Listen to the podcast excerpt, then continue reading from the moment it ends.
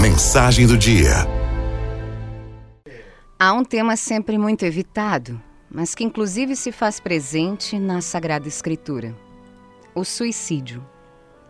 Temos o relato de Sara que, não suportando mais os seus sofrimentos diários, pensou em tirar a própria vida. Sara tinha sido casada sete vezes e os sete maridos morreram na noite de núpcias. E além disso, sofreu injustamente acusações de ser a assassina dos seus maridos. O texto do livro de Tobias nos apresenta que, naquele dia, Sara ficou com a alma cheia de tristeza e pôs-se a chorar. E subiu ao aposento de seu pai no andar superior com a intenção de se enforcar. Mas pensando melhor, disse consigo mesma: Não quero que venham injuriar a meu pai e dizer-lhe: Tinhas uma filha muito querida e ela se enforcou por causa de suas desgraças. Assim eu faria baixar a sepultura a velhice amargurada de meu pai. O que levou Sara a desistir da ideia de atentar contra a sua vida foi o ato de pensar melhor. No caso de Sara, o amor que sentia pelo pai e por não querer causar-lhe mais tristeza ainda, a fez desistir da morte. Depois daquele momento, Deus a visitou com um bom marido com quem ela foi feliz até a velhice. Todo mal, toda tristeza, todo sofrimento, toda vergonha, toda humilhação, tudo ficou para trás. O que nos leva a repensar em muitas atitudes que tomamos na nossa vida é redescobrir o sentido para nossa existência. Não desista de viver. Pense um pouco mais. Peça ajuda. O melhor ainda está por vir. Não desista de viver quando o sofrimento for grande, porque ele, o sofrimento, não é definitivo.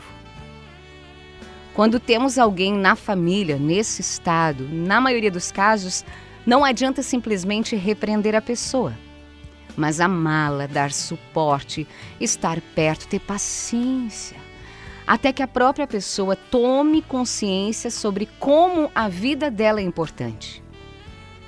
Unido a isso, também buscar o auxílio de quem possa ajudar nesse momento de dor, de desespero, de solidão. Independente da circunstância, devemos sempre pensar: eu tenho a dignidade da vida.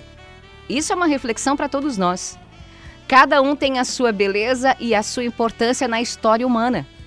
E mesmo em meio às tribulações, aos sofrimentos, devemos reavivar em nós a esperança e resgatar o sentido da nossa vida. A primeira e fundamental ajuda parte da gente mesmo. A ajuda espiritual baseada na oração auxilia a reorganizar a nossa vida interior e nos leva a redescobrir a grande dignidade que temos de sermos filhos amados de Deus. Somado a isso, devemos pedir ajuda especializada e o suporte de um profissional da área da saúde que nos ajude a entender as causas físicas e psíquicas desses pensamentos contra a nossa vida.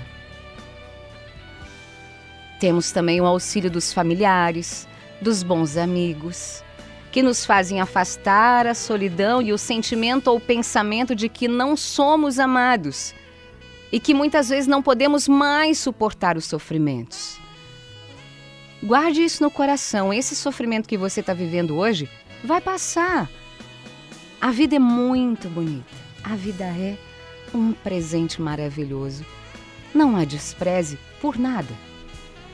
Depois da tempestade, Deus manda a bonança e nos faz ver que vale a pena lutar para viver.